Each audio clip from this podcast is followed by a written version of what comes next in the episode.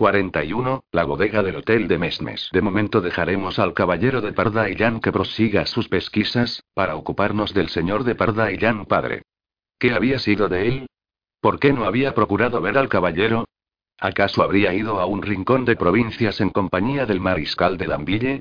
Tales eran las preguntas que se formulaba inútilmente el caballero, pero si a él le era imposible contestarlas, nuestro deber es hacerlo prontamente, valiéndonos del don de ubicuidad que es una de las prerrogativas del novelista. Para ello nos trasladaremos al palacio de Mesmes al día siguiente de aquel en que Francisco de Montmorency, acompañado de su heraldo de armas, fue a provocar a su hermano. Enrique, oculto tras la cortina de una ventana, asistió a la provocación sin hacer el menor gesto. Únicamente palideció al ver que el heraldo clavaba el guante en la puerta. El insulto era grave y definitivo, mas tal vez Danville no juzgaba llegado el momento de levantar el guante, porque dio orden de dejarlo donde estaba. Además, el palacio debía pasar por deshabitado y al efecto la mayor parte de los criados habían sido mandados a otra casa que el mariscal poseía en París.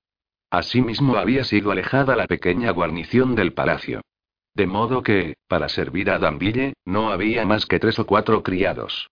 Juanita, elevada al empleo de cocinera para los moradores de la casa, cuando necesitaba salir tomaba toda suerte de precauciones para no ser vista.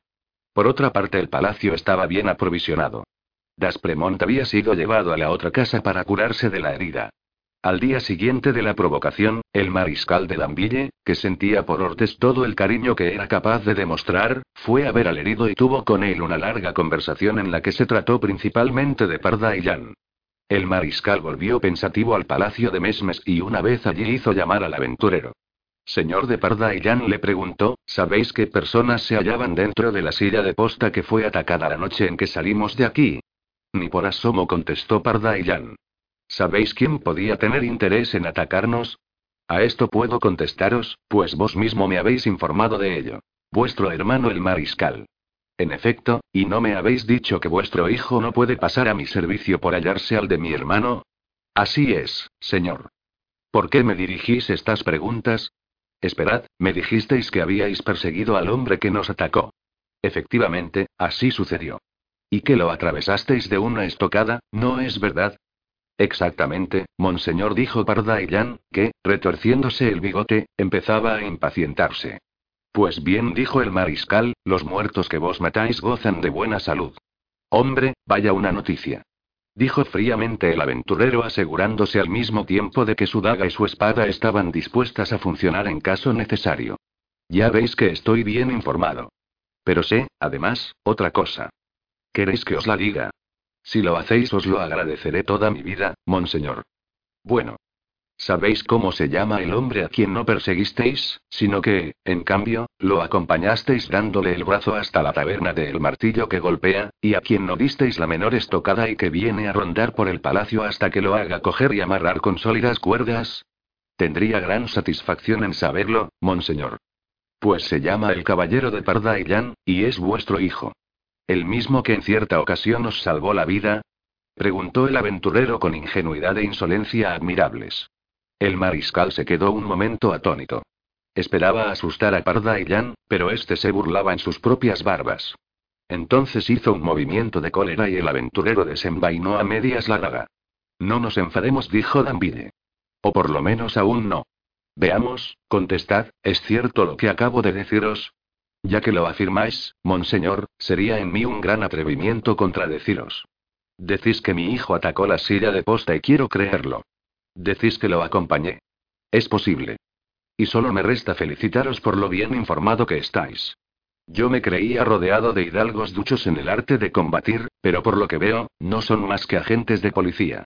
A mis ojos habíais sido siempre un caudillo o un jefe de partido, pero veo que no sois más que un jefe de esbirros. Parda y Jan. Monseñor. Los dos hombres se midieron con la mirada y de nuevo el poderoso señor bajó la vista ante el aventurero. Este continuó diciendo. Mi lenguaje os molesta, monseñor. ¿Tengo acaso la culpa? Me hallo en presencia de la peor alternativa que darse pueda. Para seros fiel, me expongo a convertirme en enemigo de mi hijo, es decir, de la persona a quien más amo y admiro en este mundo. Me esfuerzo en conciliar vuestros intereses con los suyos y a fin de no daros quebraderos de cabeza, me rompo la mía imaginando mentiras. ¿Y ahora tenéis vos el atrevimiento de preguntarme por qué no maté a mi hijo de una estocada? Por Dios, señor. Mi espada está pronta de dar la estocada a los que os informaron también. Solo cambiaría el difunto. He aquí la única diferencia. El mariscal miraba sombríamente al intrépido paria que lo miraba con nunca vista audacia. Parda Jan dijo de pronto, no se trata de esto. ¿De qué, pues, monseñor? Vuestro hijo debe saber el nombre de las personas que iban en la silla de posta. Ignoro este detalle, monseñor. Vaya, no os esforcéis en imaginar más mentiras. No solamente lo sabe, sino que os lo ha dicho. Os engañáis, monseñor. El mariscal avanzó dos pasos hacia Parda y y mirándolo fijamente le dijo con voz encolerizada. ¿Quién sabe si no estáis de acuerdo con él? ¿Quién sabe si los dos me habéis seguido y espiado y sí, espiado? Señor hombre fiel, estoy seguro de que me hacéis traición. Vos y vuestro hijo sabéis a dónde fue la silla de posta. Sabéis las personas que iban dentro, y en vuestro cubil, en la taberna de Truanes a que soléis ir, combinasteis, sin duda, un plan para perjudicarme. El hijo en casa de Monmorenqui y el padre en la de Gambide. No está mal imaginado, señor de Parda y Jan. A vos y a vuestro hijo os tengo por unos miserables. El aventurero se puso pálido, pero con voz tranquila contestó. Monseñor, no consideraré pronunciado vuestro ultraje en tanto que no hayáis alzado el guante que cuelga todavía en vuestra puerta. le dio un salto y, loco de furor, se arrojó sobre Parda y Jan daga en mano. Enrique de Montmorency sufría más en aquel instante de lo que había sufrido cuando el heraldo de Francisco clavó el guante en la puerta. Muy a menudo el recuerdo de una injuria es más doloroso que la injuria por sí misma. Además, la sospecha de que los Parda y Jan habían descubierto el retiro de Juana de Pienes, le era insoportable. Desde el comienzo de la conversación estaba resuelto a desembarazarse del padre, en espera de la ocasión de hacerlo con el hijo. El reproche de Parda y Jan fue pretexto para atacarlo. Apenas acabó de hablar el aventurero, cuando el marisca, rompiendo con furia la cadenilla que sujetaba la daga, se echó sobre él.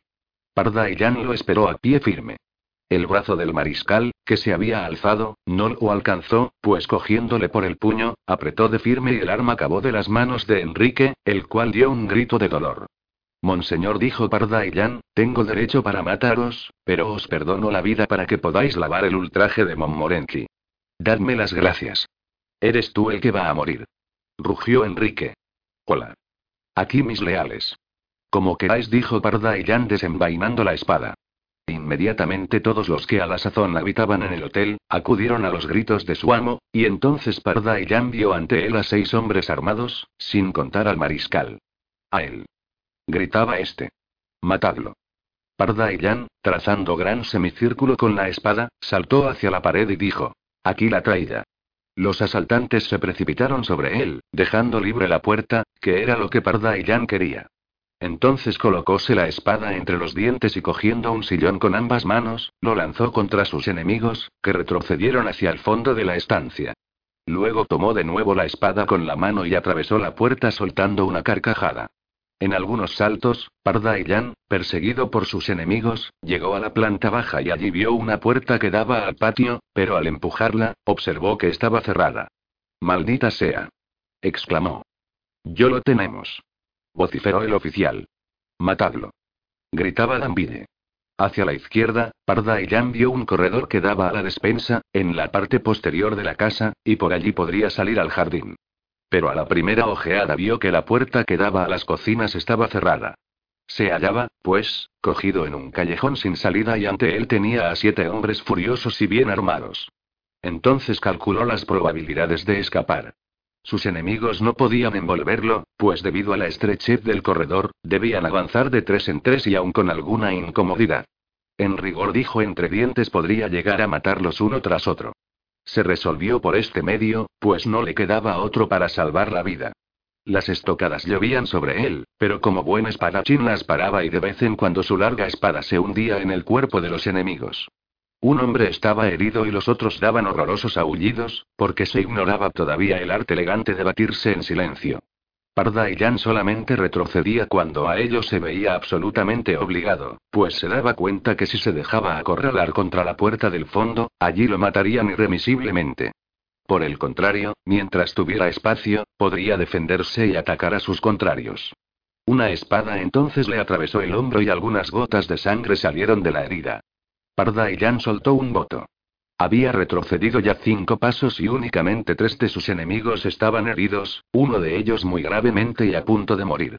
En aquel momento sintió extraña pesadez en su mano derecha. Era la herida que le causara Daspremont, que se abría de nuevo. Entonces cogió la espada con la izquierda diciéndose. Creo que me ha llegado la hora. Pero enseguida, empezó a gritar siguiendo la moda de entonces, que era igual que la de los héroes de Homero. Perros miserables. Mujerzuelas. No sabéis sostener una espada. Atrás, lacayos. Mirad cómo se hiere. Un hombre cavó, pero enseguida Parda y Jan sintió una espada penetrarle en el pecho y cómo la sangre tibia salía de la herida. A él. exclamaba Enrique. Ya es nuestro. Y en aquel oscuro corredor resonaban los gritos, blasfemias y el entrechocar de las armas. Una estocada hirió al aventurero en la muñeca izquierda en el momento en que se tiraba a fondo sobre el oficial, el cual, después de haberse estremecido, se quedó inmóvil. Estaba muerto. Entonces se oyeron espantables rugidos. Parda y ya no tenía más que cuatro hombres ante él, pero estaba extenuado.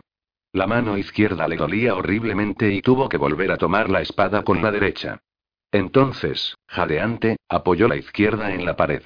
Una nube pasó ante sus ojos, iba a caer, pero tuvo todavía bastante energía para retroceder dos pasos y evitar una estocada que le dirigía Dambide. En el mismo instante fue herido en la rodilla por un soldado. Se acabó, díjose mirando a su alrededor.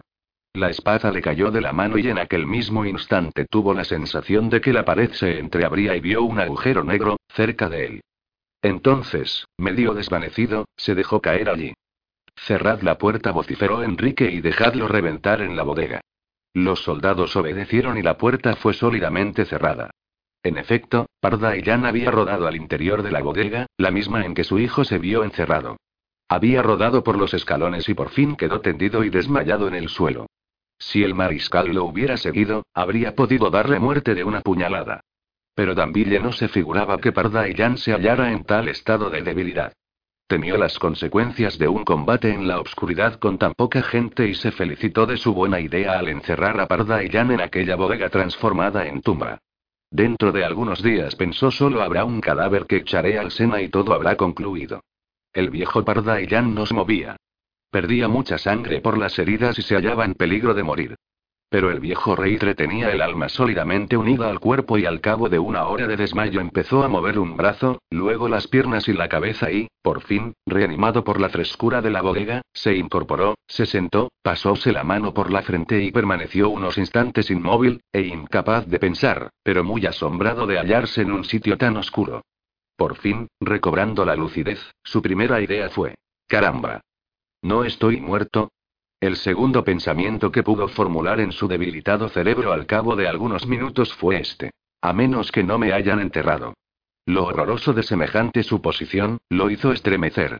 Por Barrabás. Se dijo. Enterrado o no, me parece que estoy vivo. Consiguió arrastrarse unos diez pasos y con indecible satisfacción se cercioró de que no se hallaba en una tumba. Pero ¿dónde diablos estaré yo ahora? ¿Qué hago aquí? Vaya una sed que tengo. Nunca cristiano tuvo tanta como yo.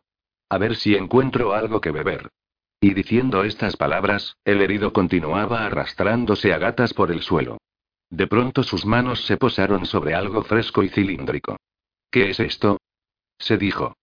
Quiso coger aquella cosa, pero le resbaló y entonces Parda y ya no oyó ruido de vidrios rotos, y sintió un líquido que le humedecía las piernas. El ruido y la emoción que le produjo, así como la frescura del líquido que mojaba sus piernas, avivaron en él la facultad de razonar. Una botella. exclamó. Es posible. Ya lo creo, es una botella. ¿Qué digo una? Una infinidad de botellas. ¿Llenas? Sí, llenas, ¿y de qué? Veamos. Y cogiendo una le rompió el gollete contra el suelo y se puso a beber. Enseguida se percató de que era un vino fresco, generoso, dulce al paladar y fortificante. Este vino sería capaz de resucitar a un difunto, se dijo después de haberse tragado la mitad de la botella. Y para acabar de resucitar completamente, él que no estaba más que medio muerto, vació el contenido de la botella, hasta la última gota. Uf. Dijo entonces, me parece, salvo error, que estoy en una bodega. Veamos, ¿qué me ha sucedido? Hacíase sentir ya el efecto del vino generoso y Parda y Jan observó que con las fuerzas recobraba la memoria y entonces recordó perfectamente su disputa con Danville, el furor del mariscal, la irrupción de sus gentes, su escapatoria escalera abajo y la batalla en el corredor. Lo que no pudo recordar fue la caída a la bodega, pues llegó allí ya desvanecido. Bueno, exclamó, ya que no me han muerto ni han bajado para acabarme, tratemos de recobrar fuerzas. Creo no salirme de la verdad al afirmar que no tengo nada roto. Pero no me atrevería a asegurar que no tenga alguno que otro agujero. Y entonces Parda Jan, que tenía la práctica de un cirujano, empezó a examinarse a sí mismo y al cabo de algún rato llegó a las siguientes conclusiones. En primer lugar tenía una herida contusa en la parte posterior de la cabeza, ocasionada al rodar por la escalera de la bodega. Por las mismas causas tenía un diente roto y la nariz desollada, así como un dolor punzante en el codo del brazo derecho. Segundo, una herida en la mano derecha causada por Das Premonti que se había abierto durante el último combate sostenido en el corredor. Tercero, una herida en la muñeca izquierda. Cuarto, una herida profunda encima de la rodilla derecha. Quinto, un desgarrón en el hombro derecho. Y sexto, una herida penetrante bajo la tetilla derecha. En resumen, y una vez realizado severo examen, Parda ya no encontró ninguna otra herida y, por lo tanto, llegó a la conclusión de que no había razón alguna para morirse dentro de una bodega. No obstante, existía un número respetable de heridas, y sea por los esfuerzos que acababa de hacer, o por la sangre perdida, el aventurero se desvaneció por segunda vez. Pero este desvanecimiento fue mucho más corto que el primero, y como al volver en sí la sed no hubiera disminuido, sino, por el contrario, aumentado, echó mano de la provisión de botellas, y se apresuró a decapitar una que vació concienzudamente como un enfermo que tiene gran cuidado en obedecer las prescripciones del médico. Entonces se dispuso a ventar sus heridas, y quitándose la camisa de talle que no nos atreveríamos a dar si escribiéramos para las inglesas, con la habilidad y pericia que solo pueden obtenerse con una gran práctica, la desgarró en tiras y gracias a ello obtuvo una colección de excelentes vendajes. Careciendo de agua para lavar las heridas, lo hizo con el mismo vino generoso que antes le sirviera para apagar su sed. Ignoramos si tal procedimiento merecerá la aprobación de los cirujanos. Lo cierto es que, terminadas estas operaciones, el aventurero experimentó verdadero bienestar. Pudo ponerse en pie y, aun cuando con cierta vacilación, consiguió dar algunos pasos. Al observarlo dio un gruñido de satisfacción y calculó que al cabo de 15 días de reposo estaría casi curado. Entonces buscó el rincón más seco de la bodega y allí se durmió profundamente. Al despertar, sus ideas habían adquirido la nitidez acostumbrada. Razonemos ahora, se dijo, y veamos si, como dije al asaltarme el sueño, 15 días de reposo bastarían para curarme todos los alfilerazos. 15 días de reposo implican, primero, una buena cama. Segundo, bebidas refrescantes. Tercero, un alimento agradable y substancial. ¿Y, ¿Y dónde voy a encontrar todo esto? Entonces miró a su alrededor para sondear las obscuridades de la bodega. Vaya, se dijo. No valía la pena de preocuparme de las heridas, porque, si no me engaño, dentro de cuatro o cinco días cuando más, la muerte me las curará para siempre. Voy a morir de hambre. Y es una lástima que después de haber salido sano y salvo de 30 combates y batallas y 100 duelos, tenga que morir de hambre en esta madriguera. Realmente, toda resistencia es inútil. Y hablando así Parda Jan se levantó, buscó la escalera que llevaba hacia la puerta y trató de ver si de un modo u otro íbale a ser posible salir. Pero fácilmente se percató de que tanto hubiera valido querer escapar a través de los espesos muros que constituían los cimientos del hotel. Únicamente entonces se le ocurrió que si él no podía abrir la puerta, no les sucedía lo mismo a los habitantes de la casa, y que por lo tanto, podían degollarlo durante su sueño. Por una extraña contradicción, o tal vez impulsado por la esperanza que nunca abandona al hombre, Pardaillan, que se había resignado al hambre, no quiso de ningún modo estar expuesto a morir degollado, cosa que no podemos criticar, pues cada cual tiene sus preferencias. Entonces resolvió formar una barricada tras de la puerta a fin de que no pudieran entrar en la bodega, ya que él no podía salir. Bajó de nuevo la escalera en busca de los materiales necesarios y con el fin de tener ánimo suficiente para llevar a cabo su trabajo, se dirigió al rincón en que estaban las botellas, rompió el cuello a una y la llevó a sus labios. Pero de pronto se detuvo y soltó un voto, más emocionado que cuando lo atacaban las gentes de Danville, porque se acordó entonces del minucioso relato que su hijo habíale hecho de su estancia en la bodega de Danville, en el cual le refirió que en cierto sitio de la bodega había una provisión de suculentos jamones. Tal vez esté en la misma bodega de que mi hijo me habló y es posible, por lo tanto, que los jamones continúen en su sitio. De ser así, estoy salvado y no hay peligro de morir de hambre, que es una muerte muy desagradable. Vació entonces la botella y se puso en busca de la mina de jamones, con gran celo, pues a pesar de la fiebre, el hambre lo molestaba bastante. No daremos cuenta de sus pesquisas y de las alternativas de esperanza y abatimiento porque pasó el aventurero. Diremos únicamente que por último halló los jamones ordenadamente colocados sobre paja, de tal modo, que Parda al empezar el primero, se dijo con satisfacción. He aquí la cama, las bebidas refrescantes y la alimentación sana, agradable y nutritiva. Ya tengo asegurados mis 15 días de descanso. Hay que añadir que logró apuntalar contra la puerta algunos tablones, cosa que le dio la seguridad de que no podían llegar a él sin despertarlo, y si bien había perdido su espada, quedábale, en cambio, para defenderse, la gaga que conservaba aún. Poco a poco se acostumbró a la obscuridad y el delgado hilo de luz que llegaba a través del respiradero, acabó por parecerle un verdadero rayo de sol y gracias a él pudo darse cuenta de los días que transcurrían. La férrea constitución de Parda triunfó rápidamente de la fiebre y a los pocos días sus heridas se cicatrizaron, pero, por desgracia, la provisión de jamones se agotó con gran rapidez a pesar de haber tomado la precaución de racionarse, aleccionado por los sitios que había sufrido. Pese a su cuidado, Parda se percató un día de que solo le quedaba un jamón. Hacía ya tal vez un mes o más que estaba encerrado en la bodega. Sus heridas se habían curado y el aventurero se sentía más fuerte que nunca. Hasta entonces no había sufrido sed ni hambre, pero, a la sazón, el problema volvió a parecer más terrible que nunca, pues no había la menor solución. Durante su larga estancia en la bodega, Parda y Jan empleó todos los recursos de su imaginación para hallar un medio de evadirse, y si bien fueron muchos los que se presentaron a su espíritu, tuvo que desecharlos uno tras otro por impracticables, convenciéndose al fin, con gran espanto, de que no había medio alguno de salir. Dos o tres días más tarde carecería de víveres, y entonces empezaría la larga y terrible agonía antes de llegar la muerte sin remisión. 42. Juana de Albret. En el momento en que el conde de Marillac emprendió el camino para cumplir la misión de confianza que le entregara la reina Catalina, Juana de Albret estaba en la Rochela, plaza fuerte que, sin ser todavía, de hecho, la capital de los protestantes, como después de la noche de San Bartolomé, no dejaba de ser considerada por ellos como el mejor de sus refugios. Juana de Albret había concentrado allí las fuerzas de que disponía e imaginó un plan tan sencillo como atrevido, que se componía de dos acciones simultáneas. Consistía en reunir dentro de las murallas de la Rochela a todos los protestantes de Francia que estuvieran decididos a conquistar de un golpe la libertad de conciencia, es decir, no solamente el derecho de pensar de otro modo que los católicos, sino la vida civil en un país en que estaban excluidos de todos los cargos y empleos.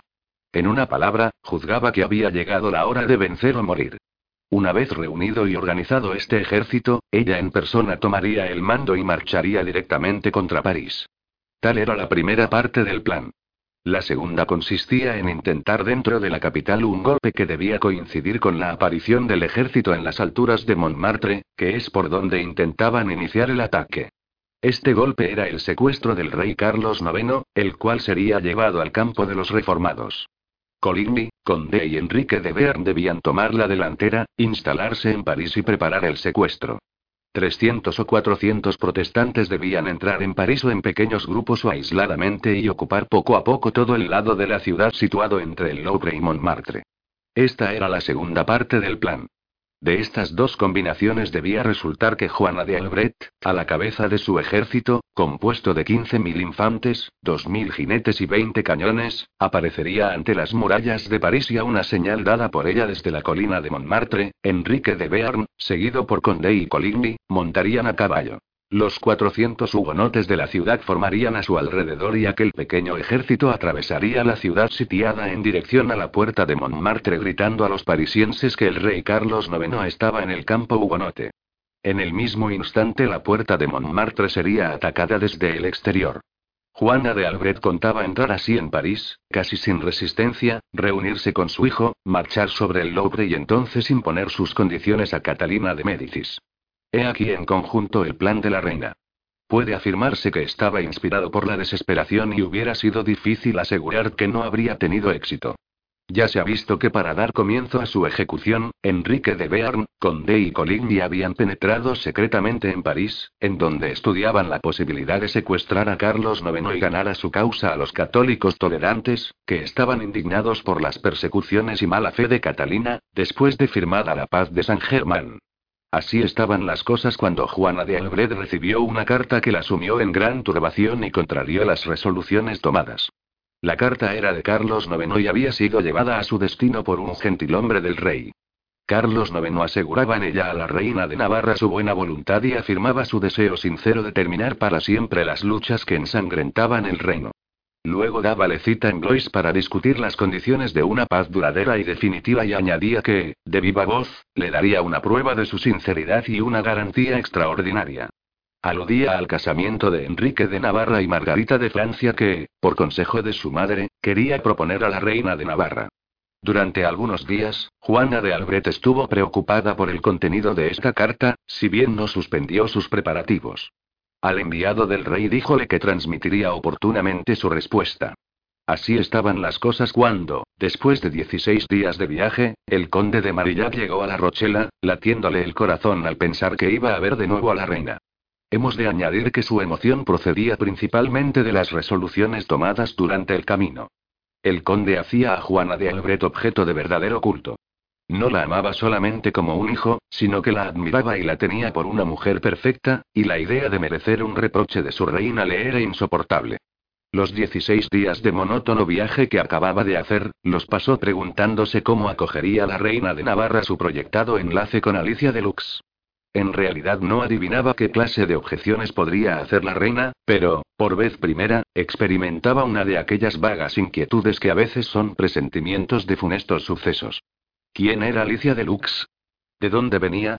¿Qué había ido a hacer a la corte de la reina de Navarra? Nadie podía contestar exactamente estas preguntas. Hasta entonces Marillac no se había preocupado por estos detalles, porque amaba a Alicia por sí misma, pero, a la sazón, veíase obligado a tomar una decisión definitiva y eranle precisos argumentos irrebatibles para el caso de que Juana de Albrecht no le aconsejara el casamiento. Hay que hacer notar que el conde no había dirigido nunca preguntas a Alicia de Luzzi, por lo tanto, estaba inquieto, no por sí mismo, sino por lo que la reina pudiera pensar de su adorada. Marillac se inquietaba muy poco por lo que pudiera ser la familia de Alicia, si bien sabía que la joven era de noble cuna.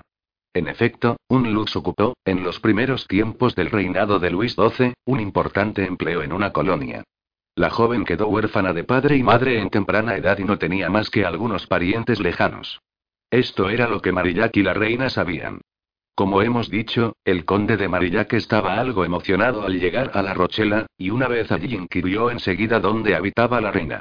Al hallarse en presencia de Juana de Albret, olvidó todas sus preocupaciones y la alegría brilló en sus ojos. La reina le tendió la mano y él la besó con sincero cariño y no como cortesano. Veos aquí, querido hijo, dijo Juana con acento conmovido. Espero que ningún acontecimiento desagradable os haya traído a nuestro lado. No, señora, muy al contrario. Juana de Albrecht miró algunos instantes al conde, no atreviéndose a formular una pregunta que ya estaba en sus labios, y comprendiéndolo Marillac, se apresuró a decir. Su Majestad el Rey de Navarra gozaba de perfecta salud y ningún peligro lo amenazaba a mi salida de París. Lo mismo puedo decir del señor almirante y del príncipe de Condé. ¿Os envía mi hijo? Preguntó la reina, ya tranquilizada. No, señora, contestó Marillac. Vengo comisionado por Su Majestad la Reina Catalina, según acredita esta carta. Y doblando la rodilla entregó a Juana de Albrecht la carta que le diera Catalina de Médicis. ¿Habéis visto a la madre del rey de Francia? preguntó Juana. Sí, señora, y he aquí en qué extrañas circunstancias. Marillac entonces hizo un relato fiel y circunstanciado de su entrevista con Catalina, en todo lo concerniente a las proposiciones de paz y matrimonio, enumerando también las garantías ofrecidas. La reina escuchó con profunda atención, aun cuando su espíritu, en aquel momento, seguía otro camino. Conde dijo en cuanto Marillac hubo cesado de hablar, os encargaré de llevar mi respuesta a la reina madre. Al mismo tiempo seré portador de una carta para el rey de Navarra y el señor de Coligny. Hoy y mañana reflexionaré acerca de las proposiciones que nos hacen. Pasado mañana reuniré a nuestro consejo y se deliberará sobre todas esas graves cuestiones. Así, pues, dentro de tres días podréis regresar a París y hasta entonces descansad, hijo mío, y procurad estar a mi lado tanto como os sea posible. Marillac se inclinó profundamente admirando la impasible calma con que la reina había escuchado sus proposiciones extraordinarias, de las que dependía la suerte de su hijo y de todos los protestantes del reino. Entonces, Juana de Albret, con cariñoso acento, dijo: Dejemos de lado la política y la guerra y hablemos de vos, querido conde. ¿De modo que visteis a la reina Catalina? Hizo esta pregunta casi en voz baja, y Marillac, que comprendió la intención de la reina al dirigírsela, contestó. Sí, señora, he visto a mi madre. Juana de Albrecht no manifestó la menor sorpresa por esta respuesta, porque la esperaba. He visto a mi madre, repitió Marillac, y ella reconoció en mí al hijo abandonado. ¿Estáis seguro de ello? preguntó Juana de Albrecht con viveza. Vuestra Majestad juzgará. Mi madre no pronunció una sola palabra de afecto, ni hizo un gesto que pudiera indicar que me reconocía. No me dirigió una sola mirada de lástima. Por mi parte, señora, dije a mi madre que era un hijo abandonado. Le dije todo lo que había sufrido y lo que sufro todavía. Por un instante tuve la esperanza de arrancarle un grito, pues expresé mi desesperación con amargas palabras, pero su rostro permaneció impasible. Más a pesar de ello digo que mi madre y el conde se detuvo emocionado. Valor, hijo mío. Dijo Juana de Albrecht. Valor y paciencia. Ya lo tengo, señora. No creo que la reina Catalina sea para mí otra cosa que una reina enemiga. Pero esto me recuerda la entrevista que con ella tuve. Os he dado cuenta de las proposiciones que hace a vuestra majestad, pero no sabéis, señora, la proposición que me hizo. ¿A vos, conde? Dijo Juana asombrada. Sí, señora. Quiere ofrecer a su majestad Enrique de Bearn el trono de Polonia, y entonces, hallándose el trono de Navarra vacante y qué? preguntó la reina frunciendo el entrecejo. Entonces, Majestad, si el rey, vuestro hijo, acepta el trono de Polonia, se pondría otro rey en el de Navarra y este rey, señora y ah. Apenas si me atrevo a repetirlo. Y este rey sería yo. Juana de Albret se quedó unos instantes silenciosa y meditabunda.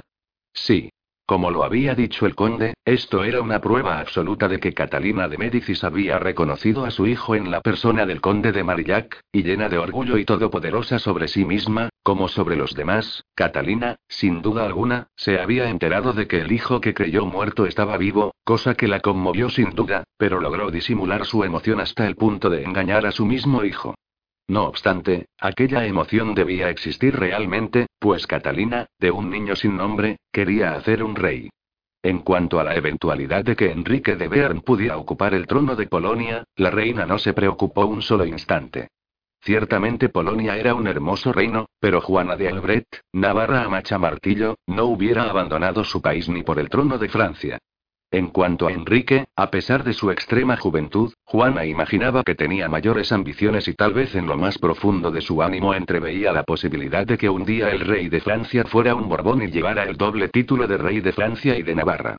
Pero lo que más la impresionó fue que semejante combinación hubiera sido ideada por la misma Catalina, y de ello sacó dos conclusiones. La primera, que Catalina de Médicis amaba bastante al conde de Marillac, su hijo, para querer darle un trono. La segunda, que necesariamente era sincera en sus proposiciones de paz a los hugonotes, puesto que la felicidad de su hijo dependía de aquella paz. Tales fueron las ideas de la reina de Navarra, ideas que debían tener formidables consecuencias, pues inclinaron a Juana de Albreta a ir a Blois y luego a París y a aceptar el casamiento de su hijo Enrique con Margarita, hermana de Carlos IX. Entonces preguntó a Marillac. ¿Y vos, conde, qué pensáis de la corona que os ofrecen?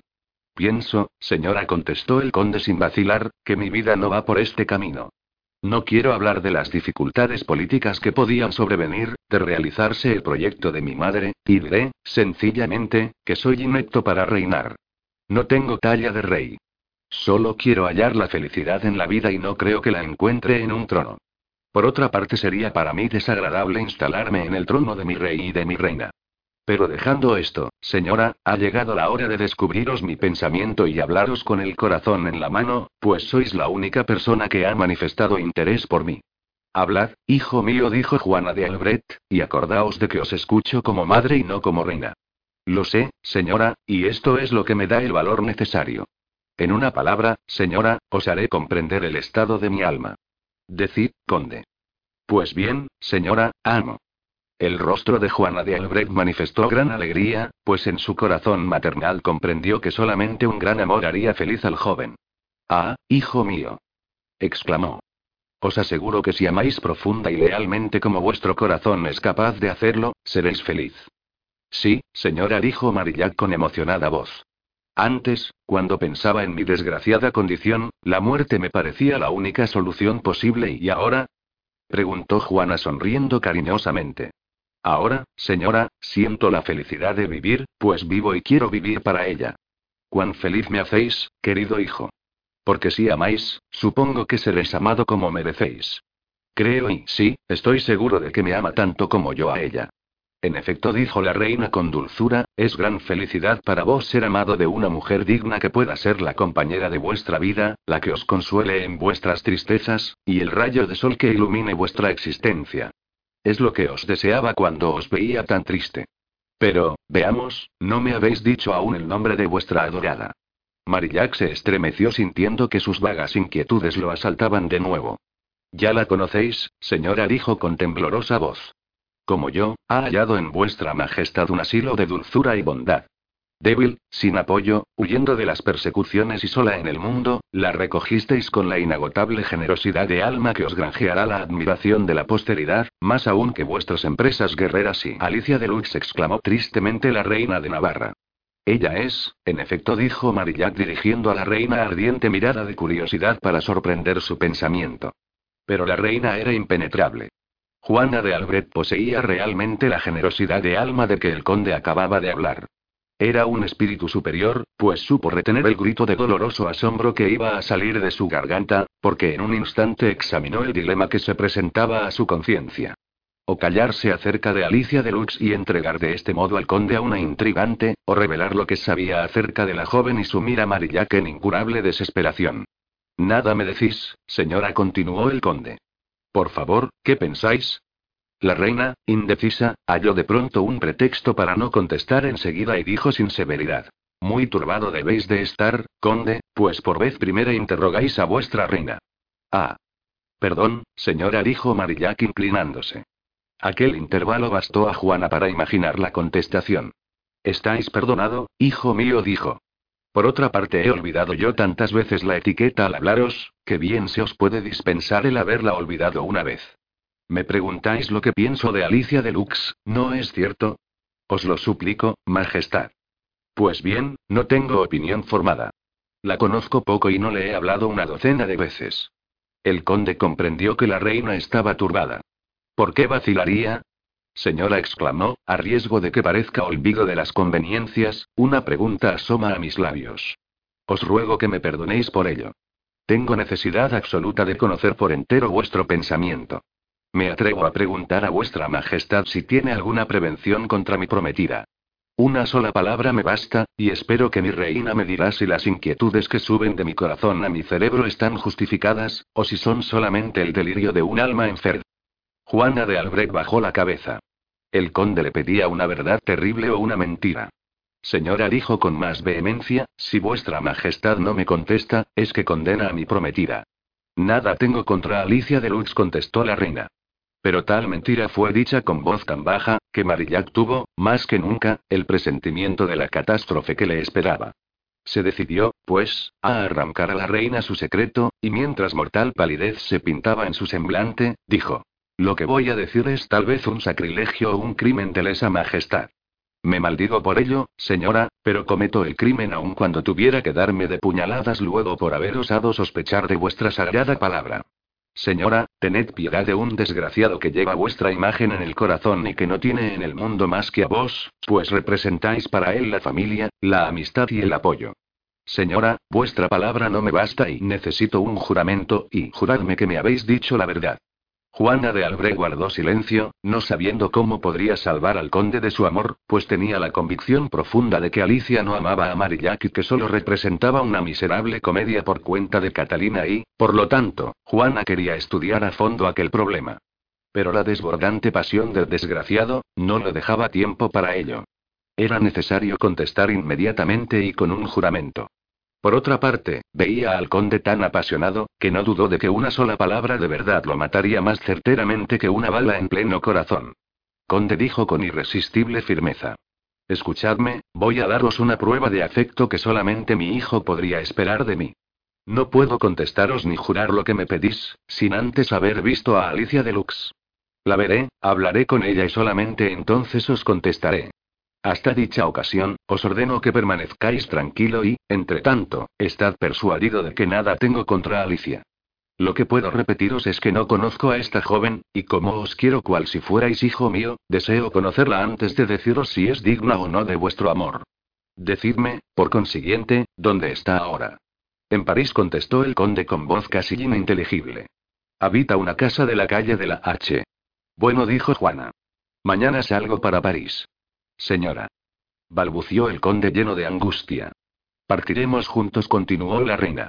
Vos tomaréis el mando de mi escolta. Y, conde, preparaos a acompañarme. El joven salió titubeando y una vez fuera respiró penosamente y se detuvo algunos instantes. De modo se dijo que hay en Alicia algo que yo ignoro. ¿Pero por qué he de atormentarme? Al cabo no ha sucedido nada. La reina no conoce a Alicia y no puede dar su opinión. Es muy lógico. Pero, en cambio, yo la conozco y desgraciado del que ante mí diga algo en desdoro suyo. Pero casi enseguida sintió que arraigaba en él la convicción de que había alguna cosa, y, fuese por el temor de saberla o de disgustar a la reina, decidió alejarse. Lo extraño, díjose mientras andaba, es que los dos únicos amigos a quienes he hablado de ella, me han escuchado con misteriosa reserva. Por ejemplo, Parda y Jan no la conocía. Lo conduje a su casa y le pregunté lo que pensaba de ella y él pareció algo apurado. ¿Por qué sería? Me dijo exactamente. ¿Quién sabe si ella sabe cosas que vos ignoráis? ¿Qué cosas serán esas? ¿Acaso Alicia tiene secretos para mí? ¿Qué secretos serán? Luego, al hablar a la reina, la duda se hace mayor. Mi madre adoptiva dice que no conoce bastante a mi novia, lo que, tal vez, sea una manera de decirme que la conoce demasiado. Parda y Jan y la reina saben, o por lo menos adivinan, lo que yo no sé ni adivino. ¿Pero qué será de ello? ¿Qué pueden reprochar a Alicia? Y el desgraciado, atormentado y rendido por la fatiga moral, más que por la física, regresó a la posada ante la que había parado a su llegada, y allí durmió profundamente algunas horas. Cuando se presentó de nuevo a la reina de Navarra, ésta pudo observar el estado de alma de Marillac, mirando solamente su rostro. ¿Qué va a ser de él, cuando sepa la verdad? Pensó. ¿Será necesario decírsela? Evitó cuidadosamente hablar de Alicia y dio al conde sus instrucciones para poder salir el mismo día. Vamos a Blois, dijo. Ya que Carlos me cita allí, no quiero rehusar la conferencia que me ofrece. Antes de recurrir a una última guerra que sería sin misericordia, debo agotar todos los medios pacíficos. Luego, desde Blois, iremos a París, sea cual fuere el resultado de la conferencia y entraremos en la ciudad, oficialmente si se concierta la paz y, en secreto, en caso contrario. El conde se inclinó sin contestar y salió para ocuparse con febril actividad de los preparativos de marcha. Tres horas más tarde, Juana de Albret emprendía el camino hacia Blois, escoltada por cien hugonotes al mando de Marillac. Casi el mismo día, el rey Carlos IX y Catalina de Médicis salían también de París hacia Blois, a donde Enrique de Bearn, Coligny, conde y Dandelot se dirigieron a sí mismo.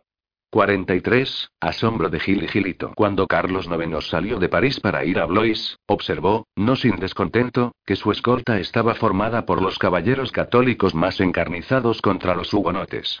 Hízolo observar a la reina madre, la cual, con la mayor serenidad, contestó que daba así una prueba de buena voluntad a Juana de Albret, pues las conferencias para la paz tendrían por testigos a los más decididos partidarios de la guerra. Entre estos iba el duque de Guisa, más brillante y sonriente que nunca. El mariscal de Danville formaba también parte de la escolta real. La víspera de la salida de Enrique llamó a su intendente, el señor Gil, y tuvo con él una larga conversación acerca de las prisioneras de la calle de la H. Me respondes de ellas con tu cabeza. Dentro de poco tiempo, muchas cosas tendrán fácil arreglo y entonces el rey accederá a muchas de mis peticiones. Mi hermano Matamoros irá a pudrirse en la Bastilla, pero, entre tanto, vigila noche y día. Gil juró que el mariscal, a su regreso, hallaría las prisioneras en donde las dejara. A propósito, dijo Danville con indiferencia. Hay en la bodega de mi hotel un cadáver que será necesario sacar. El del espadachín, dijo Gil. Es muy sencillo, monseñor. Una noche obscura lo echaremos al sencia. El mariscal hizo un gesto de aprobación. De ello resultó que algunos días después de la salida de la corte para las conferencias de Blois, Maese Gil llamó a su sobrino Gilito, el cual, desde la muerte del terrible Parda se había quitado el gorro de algodón con que se cubría las orejas y recobró su jovial carácter. Gilito dijo el intendente, esta noche tenemos un importante trabajo que hacer. Es un poco desagradable, pues se trata nada menos que de convertirnos en sepultureros. Pero, en fin, no hay otro remedio. Es necesario, hijo mío, sacar de la bodega el cadáver que allí se pudre. En el acto Gilito sintió gran satisfacción. Pardiez. Dijo. Si se trata de enterrar al condenado de Pardaillán, soy vuestro hombre y os ayudaré con alegría. Vamos, pues, enseguida. Cogeremos el cadáver, y en una carreta lo llevaremos al muelle de San Pablo y lo dejaremos caer al agua. De este modo no tendremos el trabajo de cavar. Gilito aplaudió el proyecto, y su tío, con gran sorpresa, vio cómo afilaba un cuchillo.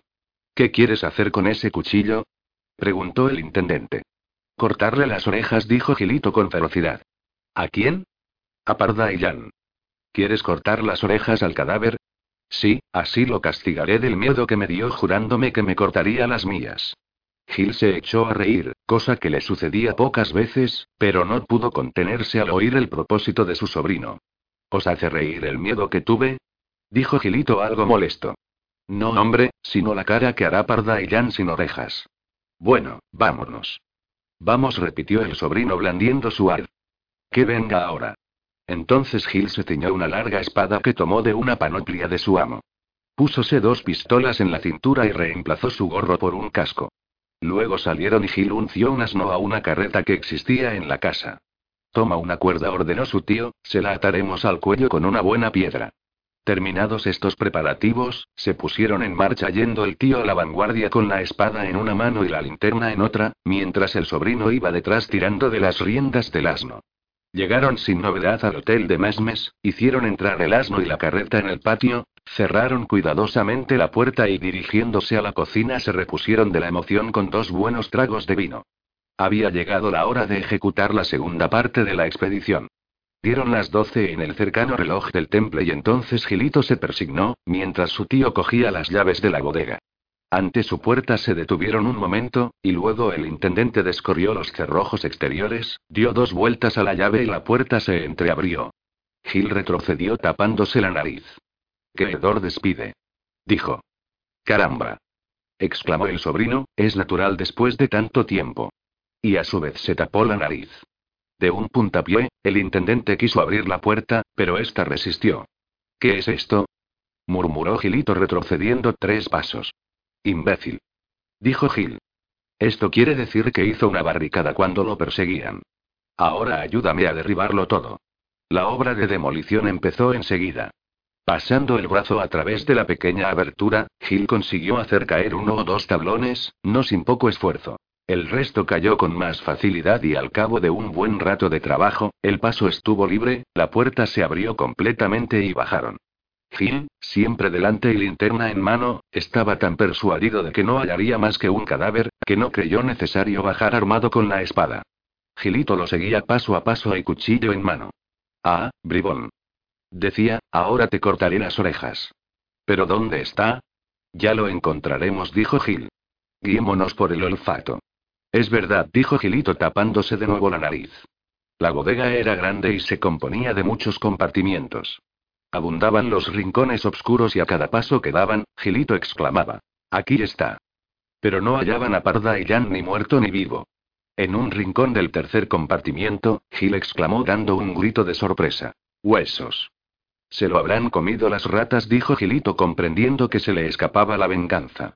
Pero si eso no son huesos de hombre, imbécil. Y estudiándolos cuidadosamente, tío y sobrino se miraron estupefactos. Son huesos de jamón, dijo el tío. Y aquí hay botellas vacías, exclamó Gilito mostrando no lejos de allí una montaña de vidrios rotos. El miserable antes de morir se ha hartado bien. Entonces empezaron a buscar con mayor ahínco y cuando hubieron explorado la bodega hasta en sus rincones más recónditos, pudieron convencerse de que no estaba allí el cadáver de Parda y Jan.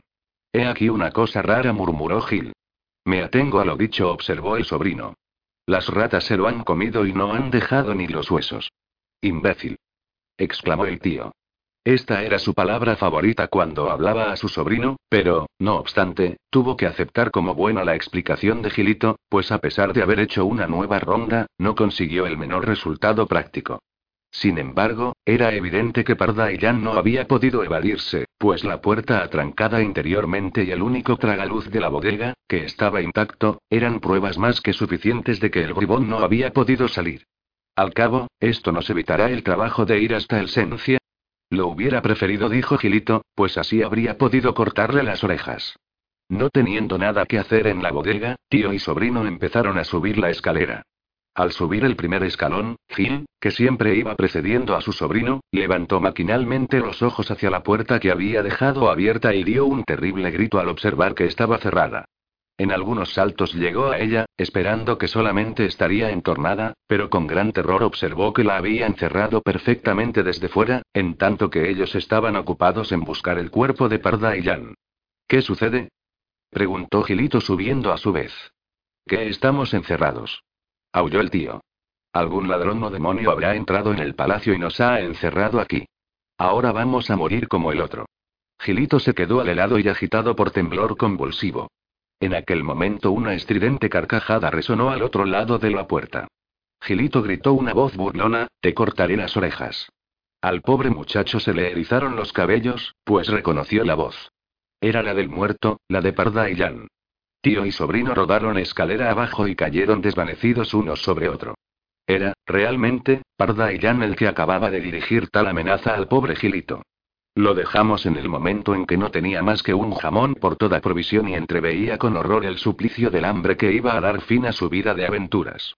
Cuando se lo hubo comido y después de buscar en la cueva por centésima vez, Parda y Jan se convenció de que no había más remedio que morir y tomó una resolución. La de nutrirse con vino, mientras pudiera, y cuando el sufrimiento del hambre fuese muy grande, y se desvaneciera totalmente la esperanza de salvación que todavía anidaba en él, se substraería a tal tortura por medio del suicidio. Una puñalada en el corazón acabaría con el sufrimiento. Parda esperó, pues, con la serenidad que dan las resoluciones definitivas, echado cerca del montón de botellas llenas que aún le quedaban. Hacía ya muchas horas que no había comido y se preguntaba si no sería mejor acabar de una vez, cuando de pronto le pareció oír ruido detrás de la puerta. Levantóse entonces de un salto, se acercó a ella y escuchó.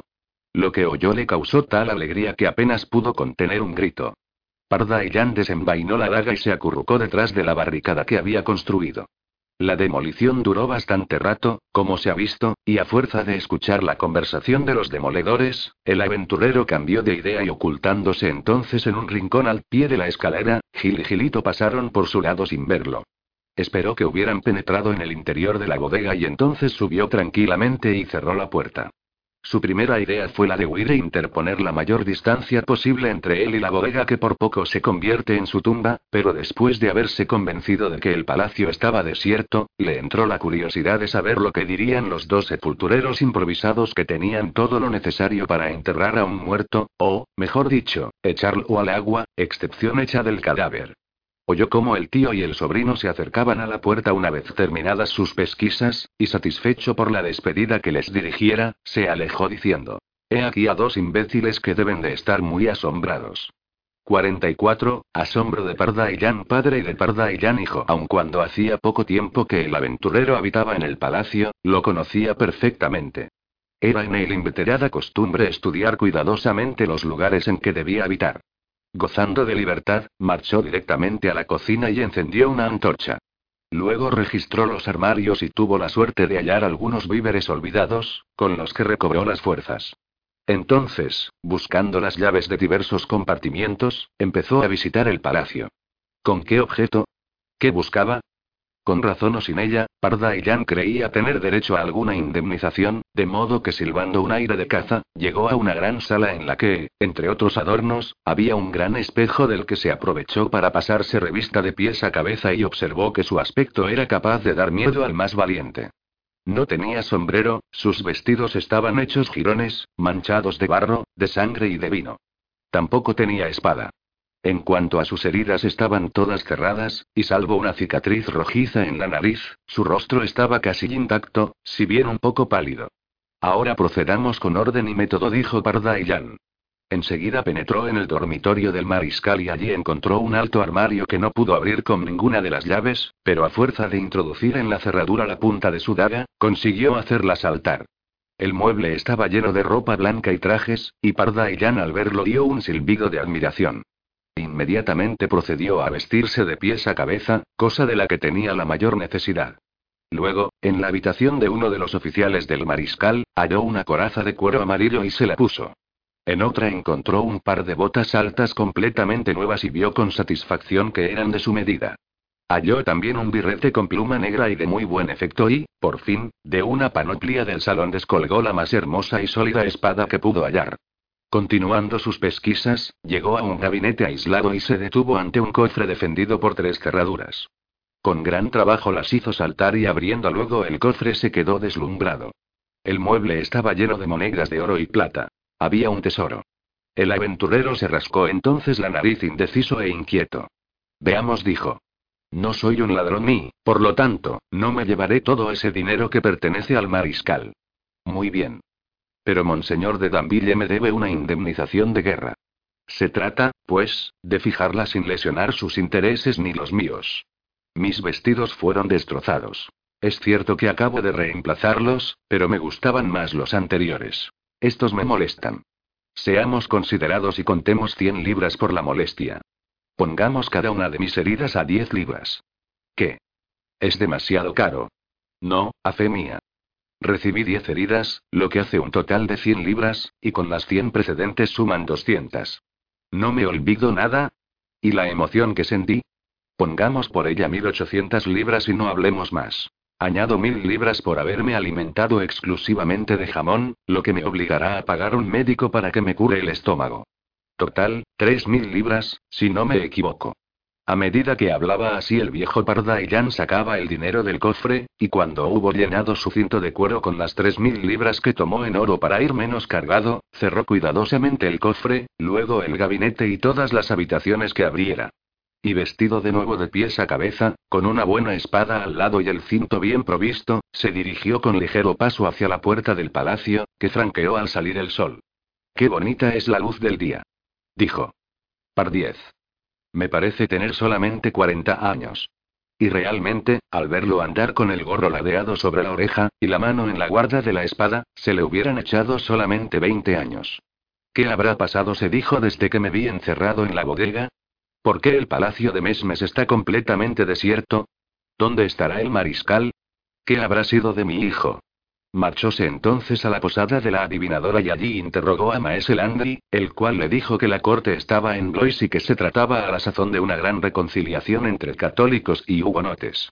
Permitidme, acabó diciendo el hostelero, permitidme que os felicite por vuestra buena fortuna. Por el traje veo que vuestros asuntos llevan buen camino. En efecto, Maese Landry, acabo de hacer un viajecito y, a propósito, ¿cuánto tiempo hace que no me habéis visto? Caramba, señor, hace cosa de dos meses que me hicisteis el honor de comer aquí y de paso heristeis al vizconde de Aspremont. Dos meses. ¿Cómo pasa el tiempo? Esto valía por lo menos mil libras más, pensó el aventurero, y en voz alta añadió. Pues bien, querido huésped, como os lo decía, este viajecito me ha enriquecido y, por lo tanto, voy a poder pagaros aquella cuentecilla. Ah, señor. exclamó Maese Landry encantado. Siempre os tuve por un perfecto caballero. Me debéis y empezó a decir Maese Landry. Ah, miserable. exclamó de pronto el aventurero. Vas a pagarme tu traición.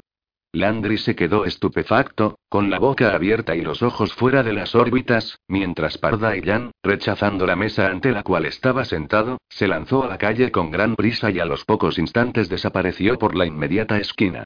Todo sea por Dios. Dijo melancólicamente el hostelero. Otra vez será. ¿Qué le sucedió a Jan? Vio pasar ante la adivinadora al vizconde de Aspremont, a quien atribuía, no sin razón, su disputa con el mariscal, y resuelto a matarlo se lanzó a la calle. Era, realmente, Daspremont el que pasaba, pues el estado de su herida no le permitió acompañar a Danville. Por desgracia, Daspremont tenía prisa, y cuando Parda estuvo en la esquina de la calle por la que lo había visto doblar, su adversario había desaparecido. El aventurero registró inútilmente todos los rincones, y cuando se hubo convencido de que Daspremont había escapado aquella vez, ya no se acordó de Maese Landry ni de su cuenta, y maldiciendo su estrella se encaminó al palacio de Montmorency. Mientras no haya sucedido nada desagradable al caballero. Pensaba.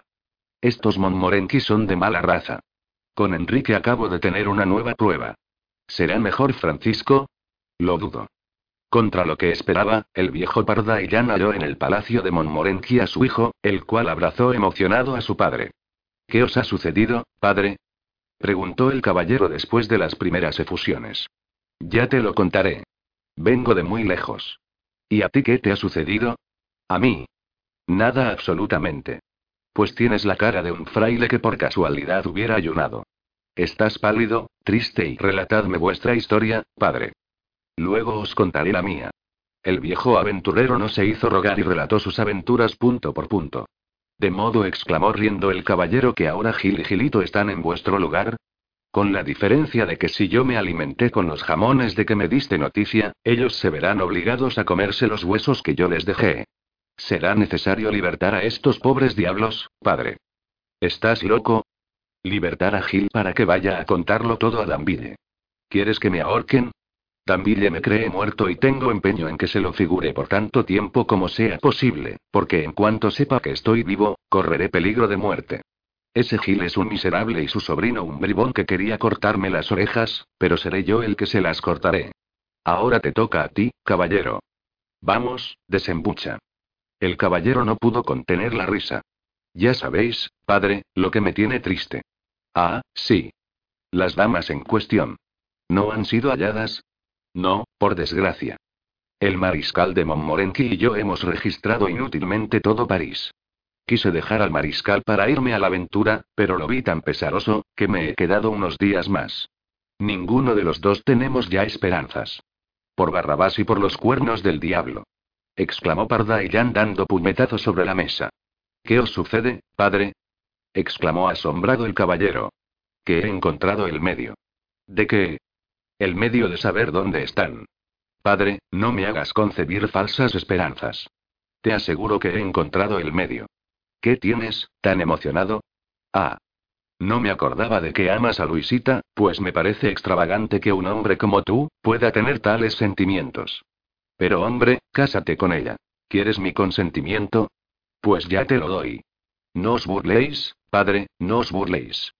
Yo, que el diablo me arranque la lengua si jamás me burlo de ti. Te hablo en serio, caballero. Ya comprendo tu sorpresa y recuerdo perfectamente que te aconsejé desconfiar de las mujeres. ¿Pero qué quieres? Ya que no hay medio de conseguir que tengas ideas más razonables, me veo precisado a doblegarme a tu locura. Así, pues, te casarás con Luisa. Padre dijo el joven con temblorosa voz. Esto no puede ser. ¿Olvidáis que Luisa es hija de Francisco de Montmorency? Bueno, ¿y qué? exclamó el aventurero. ¿Cómo podéis concebir que la hija del magnate más poderoso de Francia se case con un pobre como yo? Vaya, decididamente veo que estás loco. Empiezo a temerlo, porque es una locura en mí atreverme a amar a Luisa. El viejo Pardaillán cogió la mano de su hijo y le dijo con gravedad. Pues yo te aseguro que te casarás con ella, y aún añadiré que si una de las dos familias de que se trata debe sentirse honrada con tal alianza, no será la de los Pardaillán, sino la de los Montmorency. Un hombre como tú vale tanto como un rey, y me refiero a los reyes de antaño, que podían dar al mundo lecciones de bravura y generosidad. No creas que mi afecto paternal me ciegue, porque sé lo que vale si estoy seguro de que el mariscal lo sabe a sí mismo, Luisita también lo sabe, y si no es así, ya lo sabrá y te repito que te casarás con ella. El caballero movió negativamente la cabeza. Veía las cosas con más claridad que su padre y se daba exacta cuenta de la distancia que separaba a un Pardaillán de un Montmorency. Más como estaba decidido a amar desinteresadamente y sacrificarse sin esperanza de recompensa, dijo. Sea lo que fuere, señor, se trata, ante todo, de hallar a la señora de Pienes y a su hija. Tienes razón, Pardiez. ¿Y decís que sabéis dónde están? No, pero tengo el medio de saberlo. No comprendo cómo no lo advertí antes. Avisa al señor mariscal de Montmorency o si no, no. Vámonos. Será curioso que yo mismo le devuelva su Luisita. Vamos, padre, dijo el caballero con ansia. Y, efectivamente, el viejo Pardaillán parecía tan seguro de su proyecto, que el caballero no dudó por un instante de que regresaría al palacio de Montmorency llevando a Juana de Pienes y a su hija. ¿Y entonces, qué sucedería? Durante el camino el viejo Pardaillán explicó su proyecto. Hay un hombre que con toda seguridad sabe dónde se hallan las dos princesas, y este es el condonado intendente de Danville, que conoce todos los secretos de su amo. Tenéis razón, corramos. Lo tenemos bien cogido, no tengas miedo. ¿Quién sabe si ha encontrado medio de salir de la bodega? Conoce perfectamente el edificio. Recuerda que hace un momento tú querías darle libertad. Y respecto a la bodega, recuerda que yo mismo he tenido tiempo de estudiarla y te aseguro de que si hubiera una salida, yo la habría encontrado. No obstante, lo que acababa de decir el caballero había inquietado un poco al viejo Pardaillán. Tal vez había una salida secreta y, en tal caso, todo estaría perdido. Padre e hijo echaron a correr y una vez llegaron al palacio de Mesmes, entraron por el jardín. Algunos instantes más tarde, estaban ante la puerta de la bodega y el viejo Pardaillán, que tenía una sangre fría extraordinaria, contuvo a su hijo, que quería abrir la puerta, y en cambio se puso a escuchar. Sin duda desde donde se hallaban, Gil y Gilito oyeron sus pasos, porque apenas Parda y Jan y su hijo se hubieron detenido ante la puerta, llegó a ellos una voz lastimera que decía: Abrid, en nombre del cielo. Abrid, quien quiera que seáis. ¿Quién sois? preguntó Parda y Jan padre fingiendo la voz. Soy Maese Gil, intendente de Monseñor de Danville. Hemos sido encerrados en esta bodega por un miserable, un bandido. Basta, Maese Gil exclamó Pardaillán echándose a reír. El maldito Pardaillán. exclamó Gil reconociendo la voz. El mismo, mi digno intendente. ¿Y vuestro sobrino qué tal se encuentra? Vengo a cortarle las orejas. Se oyó a lo lejos un gemido y luego un ruido que probaba que Gilito buscaba un profundo esconderijo para salvar sus orejas. En cuanto a vos, maese Gil continuó Pardaillán, escuchadme bien. Soy todo oídos, señor. He tenido lástima de vosotros y por esto vuelvo. Ah, bendito seáis, Señor. Me he dicho que sería indigno de un cristiano dejaros morir aquí lentamente de hambre. Tenéis razón, Señor, dijo la voz. Y que sería un suplicio abominable. Horroroso. Ya lo sé, ya lo sé por experiencia, Maese Gil, es un suplicio que me habíais destinado. Pero en el fondo soy bueno y no quiero haceros sufrir. Escuchadme, pues. ¿Habéis visto en la cuarta viga a partir del tragaluz un clavo enorme, sólido y bien hundido en la madera? ¿No? ¿No habéis reparado en él? Pues yo lo conozco muy bien, porque tuve la intención de ahorcarme. Sabed que traigo conmigo una hermosa cuerda, nueva por completo, y tengo el proyecto de atarla por un extremo al clavo y por el otro a vuestro cuello. Pobre de mí. ¿Queréis ahorcarme? Para que no os muráis de hambre, ingrato.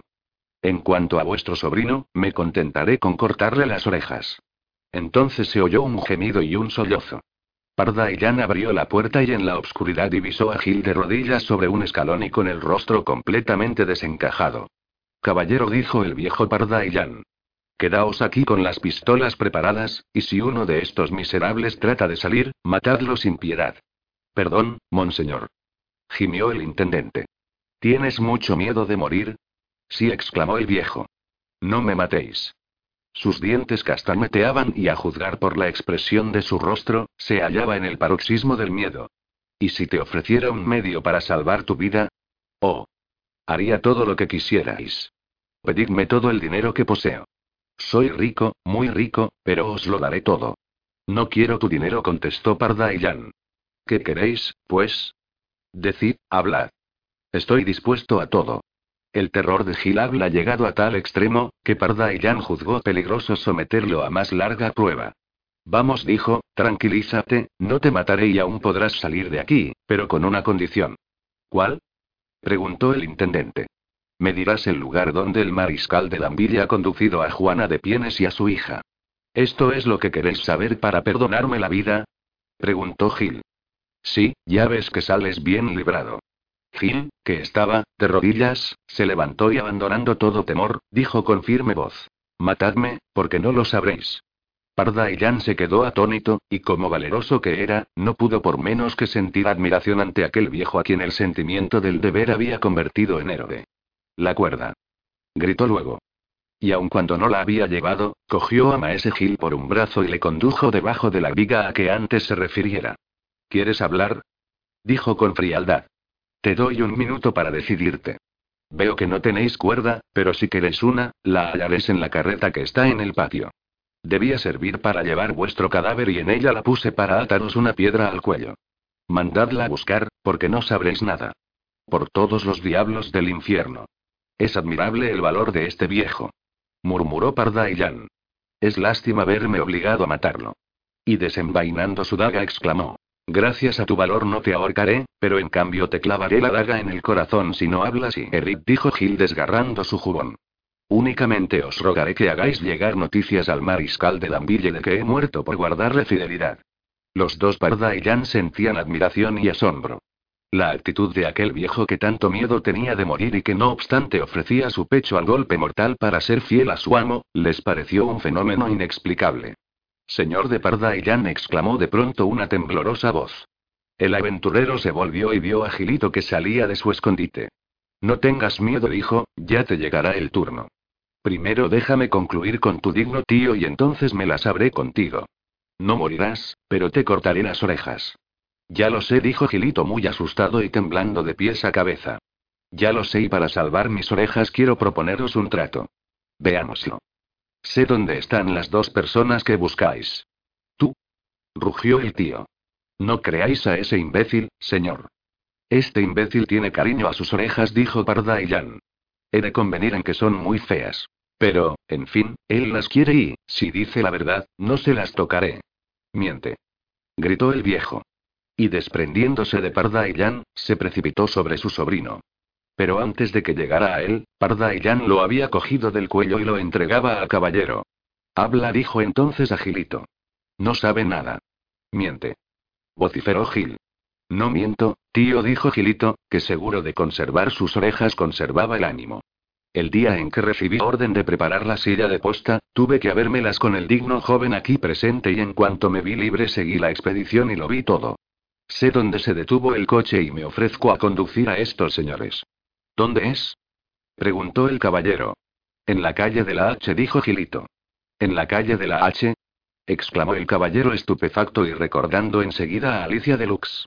Pero en dicha calle había otras casas además de la de la joven y por otra parte era imposible que la novia de Marillac tuviera semejantes tratos con el duque de Danville, o de lo contrario, y el caballero entonces se detuvo en su pensamiento, entreviendo misteriosos abismos en la existencia de aquella mujer. Veamos, continuó, ¿en qué sitio exacto? Cállate, infame. Gritaba el viejo Gil. Monseñor te hará ahorcar. Señor, es fácil de conocer la casa. Hace esquina con la calle de Travesine. Tiene un jardín y en este hay una puerta verde. El grito de rabia que soltó el intendente bastó para demostrar que Gilito decía la verdad. Vamos allá, dijo el viejo Pardaillán. Pero el caballero, muy pálido, permaneció inmóvil. ¿Dudas de la sinceridad de este bribón? Preguntó el padre. Llevémoslo, y si ha mentido, y no, estoy seguro de que dijo la verdad. Os lo aseguro, caballero, contestó Gilito. El caballero pensaba que en diversas ocasiones habíase presentado ante la casa de la calle de la H y siempre encontró la puerta cerrada después de su última entrevista con Alicia. Pero en su corazón generoso no era esta la única inquietud que existía, pues, con angustia, se preguntaba qué misterio habría en la vida de Alicia y qué desgracia reservaba a Marillac. Vamos, dijo por fin. Sabré la verdad al interrogarla y si la encuentro. El viejo Pardaillán no comprendió estas palabras, pero se dispuso a seguir a su hijo. Os perdono la vida a los dos, dijo a Gil y a Gilito. Id a haceros ahorcar a otra parte. Ay. Ciertamente seré ahorcado, dijo el intendente. No tengáis cuidado, que yo daré testimonio de vuestra fidelidad. Tranquilizaos, porque os prometo informar al mariscal de Danville de vuestra heroica resistencia. Os creo, señor, y os doy las gracias, porque es lo único que puede salvarme. Os doy mi palabra de que vuestro amo será informado, dijo el caballero. Vaya unos mimos a un sinvergüenza que quería echar mi cadáver al río, en vez de enterrarlo cristianamente. exclamó el viejo aventurero. Eres sobrado bueno, caballero, y lo peor es que a tu lado me echo a perder. Ya verás cómo todo esto nos trae desgracia. Durante su discusión, Gilito había desaparecido, pues sin duda no tenía gran empeño en hallarse a solas con su tío. Este estaba sentado en un escabel y con la cabeza entre las manos reflexionaba sobre su triste porvenir. Los dos Parda y Jan lo dejaron entregado a sus meditaciones y salieron del hotel para ir cuanto antes a la calle de la H. ¿Quién podrá habitar en la casa de la Puerta Verde? Sin duda algún oficial de Danville que se ha atrincherado allí con una pequeña guarnición. Os propongo, pues, hijo mío, esperar la noche. Ahora, iremos a estudiar el terreno, y una vez reconocida la fuerza de la guarnición, tomaremos las medidas necesarias para que el ataque tenga éxito inmediato. El caballero vaciló un instante y luego dijo, Padre, creo que en este asunto será mejor que obre yo solo. En la casa en cuestión no hay ni oficial ni soldados de ninguna clase. ¿De modo que ya conoces la casa? Sí, y lo único que temo es que ya esté deshabitada. No te comprendo, caballero, pero me parece que hay un secreto. Que no me pertenece. Es el secreto de un amigo a quien amo como si fuera un hermano. ¿Y quieres ir solo? ¿Me aseguras que no hay peligro? Ninguno. Pues en tal caso te esperaré en la entrada de la calle. No, separémonos aquí. Tal vez nos verían y al notar que alguien me espera y que este alguien pudiera intervenir, bastaría para que no me abrieran la puerta. Pues te esperaré y ¿dónde te parece? En la adivinadora es muy peligroso. Ah, buena Cato. ¿Cuánto te echo de menos? ¿La has visto mientras yo me moría de hambre en el fondo de la bodega? Sí. Con el dinero que le entregasteis ha instalado en la calle de Tiquetone una nueva posada. ¿Cómo se llama? La posada de los dos muertos. Ah, buena Cato. Te aseguro, caballero, que me casaré con ella. Y dicha esta broma, padre e hijo se separaron. El caballero continuó su camino hacia la calle de la H y el aventurero se dirigió hacia la nueva posada de Cato para esperar a su hijo, mientras degustaba una pinta de hipocras. En la calle Tiquetone vio, efectivamente, una posada con un aparador y una enseña nuevas por completo. Era la posada de los dos muertos. Mientras el viejo Pardaillán admiraba la enseña y entraba en el establecimiento, el caballero íbase acercando a la casa de la Puerta Verde. Enseguida observó que los postigos estaban cuidadosamente cerrados, como si la casa estuviera desierta. Con el corazón palpitante, dio un aldabonazo, pero la puerta continuó cerrada y la casa silenciosa. Pero el caballero estaba dispuesto a saber lo que pasaba en aquella vivienda y lo que había en aquel silencio. Llamó repetidas veces sin obtener respuesta, y en vista de ello, miró a derecha e izquierda para asegurarse de que nadie lo observaba y luego, dando un salto, alcanzó el borde de la tapia. Hízose entonces a fuerza de puños y saltó dentro del jardín. Luego dirigióse hacia la puerta de la casa decidido a hacer saltarle cerraduras si era necesario, pero en el momento en que llegaba a aquella puerta, se entreabrió y apareció entre la penumbra una figura blanca. Era Alicia de Lux. Cuán cambiada y pálida estaba. Qué profunda tristeza se observaba en su semblante. Apresuraos a entrar, caballero, ya que forzáis mi puerta, dijo entonces. El caballero obedeció. Alicia lo hizo penetrar en la misma pieza en que Marillac lo había presentado y quedándose en pie y sin ofrecer tampoco asiento a su visitante le dijo: ¿Por qué me perseguís así? Tres o cuatro veces habéis llamado a mi puerta. Un hombre galante, al ver que no le abrían, hubiera respetado mi soledad y mi dolor. Señora, dijo el caballero reponiéndose de su emoción, vuestra extraña acogida me hubiera hecho salir ya de esta casa si algo que me interesa mucho no me obligara a soportar un reproche que no merezco. Una palabra tan solo dijo Alicia con frialdad. Venís de su parte. Según me parece, me preguntáis si vengo comisionado por el conde de Marillac. Sí, señor. Ha visto a la reina de Navarra, ¿verdad? La reina le habrá hablado para separarlo de mí. Y no atreviéndose a venir por sí mismo os ha encargado esta comisión. Pero, por favor no os molestéis en darme cuenta del encargo que aquí os trae, porque es inútil y por otra parte no lo toleraría. Y dos, señor, y contestadle solamente que yo misma me haré desaparecer. Adiós, caballero. Señora. exclamó entonces Parda y Jan. Estáis equivocada, no me envía el conde de Marillac, pues vengo por mi propia voluntad. De modo que no venís de su parte. No, señora, todavía no ha vuelto. Os repito que vengo por mi propia iniciativa. Ay de mí. ¿Qué he dicho? Y se cubrió la cara con las manos sollozando amargamente. Señora, dijo el caballero, os aseguro que ya he olvidado las palabras que habéis pronunciado y quien quiera que seáis, no veo más que a una pobre mujer que sufre y llora. Ignoro qué faltas podéis reprocharos, pero lo que sé y veo claramente es el amor inmenso que sentís por mi amigo. Tranquilizaos, pues, señora, porque el amor puede borrar los mayores crímenes. Seguid hablando, me dijo la joven. Hace tanto tiempo que no oigo una voz amiga. Sosegaos, señora. Os aseguro que el conde os ama y que nada le importará saber lo que en vos haya secreto. Sois la dicha de su vida y no creáis que esto me lo haya dicho, pero se ve en cada una de sus palabras. Habla de vos como los creyentes de su divinidad. Tranquilizaos, porque mi amigo os ama como nadie ha amado en el mundo. La joven, ya calmada, preguntó entonces. ¿De modo que el conde no ha regresado todavía? No, señora. ¿Y no habéis tenido ninguna noticia? Preguntó con cierta vacilación. ¿No sabéis lo que hace o lo que piensa? No, señora, pero como todo el mundo en París, sé que la reina de Navarra está en Blois conferenciando con el rey de Francia. Es, pues, seguro que el conde está en dicha ciudad, hace por lo menos 15 días. ¿Tanto? Sí, señora. Y además, para un caballero como el conde, de Blois a París solo hay cuatro días de viaje. Intensa expresión de alegría se pintó entonces en el semblante de la joven, pues con su perspicacia habitual comprendió que si la reina la hubiera denunciado, el conde habría llegado muchos días antes. Así, pues, según todas las apariencias, Juana de Albrecht no había hablado, y como los heridos que evitan cuidadosamente quitarse los vendajes que cubren su mal, así Alicia no trató de averiguar por qué la reina de Navarra no había hablado.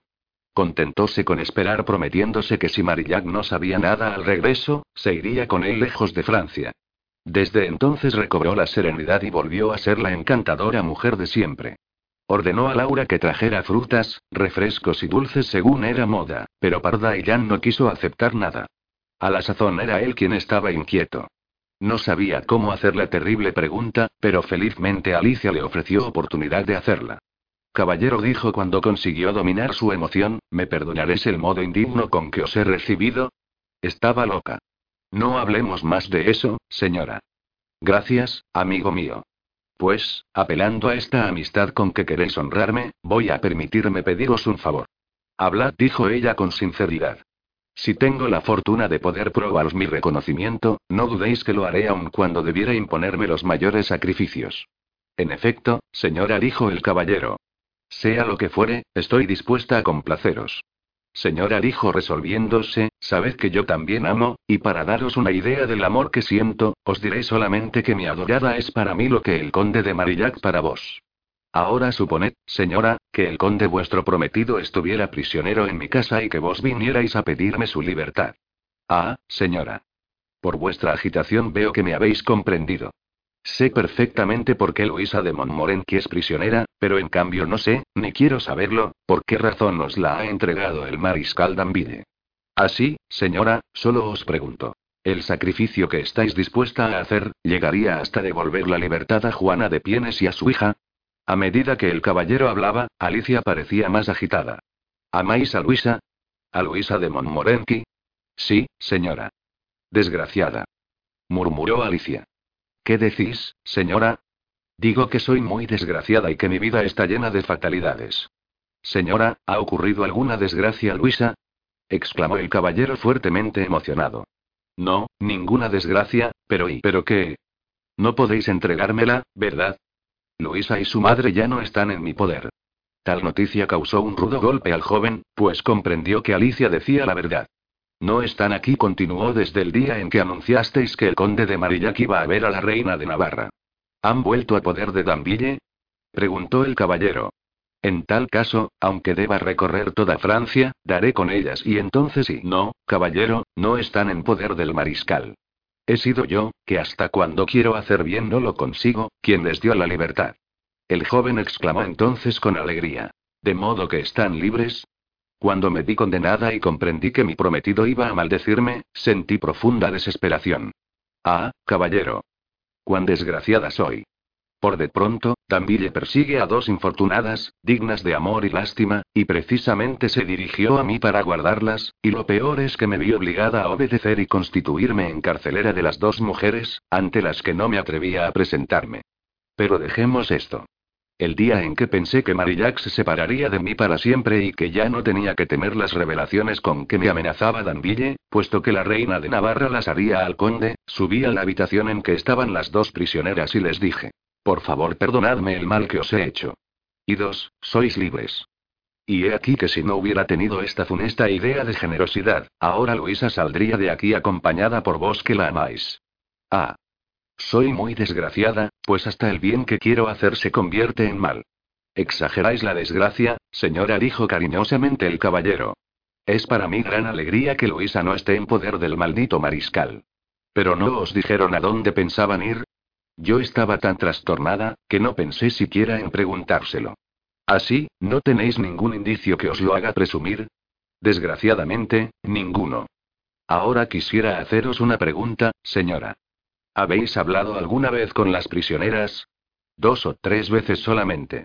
¿Recordáis si Luisa pronunció alguna vez mi nombre? No contestó Alicia. ¿Por qué habría de recordarme? Se dijo el joven dando un suspiro. Sin duda me ha olvidado ya. No obstante, me llamó en su socorro al ser raptada. Parda y Jan no tenía ya nada que hacer en casa de Alicia de Luzzi, por lo tanto, se despidió. La joven le suplicó que fuera a visitarla y él se lo prometió, pues aquella desgraciada le inspiraba profunda compasión. Al salir de la casa de la calle de la H, Parda dirigióse a la posada de los dos muertos. Allí era, como recordará el lector, donde esperaba el viejo Parda. El caballero iba contento, porque, por lo menos, tenía la seguridad de que Luisa no estaba ya en poder de Danville y esto era muy importante. Entretenido con sus pensamientos, avanzaba rápidamente hacia la calle de Tiquetone y llegó así a la calle de Beauvais, que era una de las arterias del viejo París que afluían a aquel corazón de piedra llamado Louvre. Allí halló tal muchedumbre, que se vio obligado a detenerse. Miró hacia el Louvre y vio que habían bajado el puente levadizo que miraba a la calle de Beauvais. Hay que tener en cuenta que en ausencia del rey, todas las puertas del Louvre permanecían cerradas. Y a la sazón, no solamente el paso estaba franco, sino que una compañía de arcabuceros vestidos de gran gala tomaba posiciones en la calle. Hacia la izquierda, dentro de París, el caballero oyó gran rumor de la multitud que se acercaba. A su alrededor la gente iba adornada con los vestidos de fiesta. Gran número de mujeres acudían para conquistar un puesto a lo largo de la calle, en donde varios guardias, repartiendo golpes con sus alabardas, se esforzaban en mantener el paso libre. ¿Qué sucede? Preguntó Pardaillán a una linda muchacha que se asía a su brazo para resistir mejor los empujones. ¿No lo sabéis? contestó la joven. Es el rey, nuestro señor, que va a regresar al Louvre. En aquel momento se produjo una desbandada en la multitud, pues acababa de circular el rumor de que el rey no pasaría por la calle de Beauvais, sino que iría de dar un rodeo por la de Montmartre. En un instante la calle se vació de gente que echó a correr hacia la calle de Montmartre. El caballero, por su parte, continuó su camino hacia la posada de los dos muertos.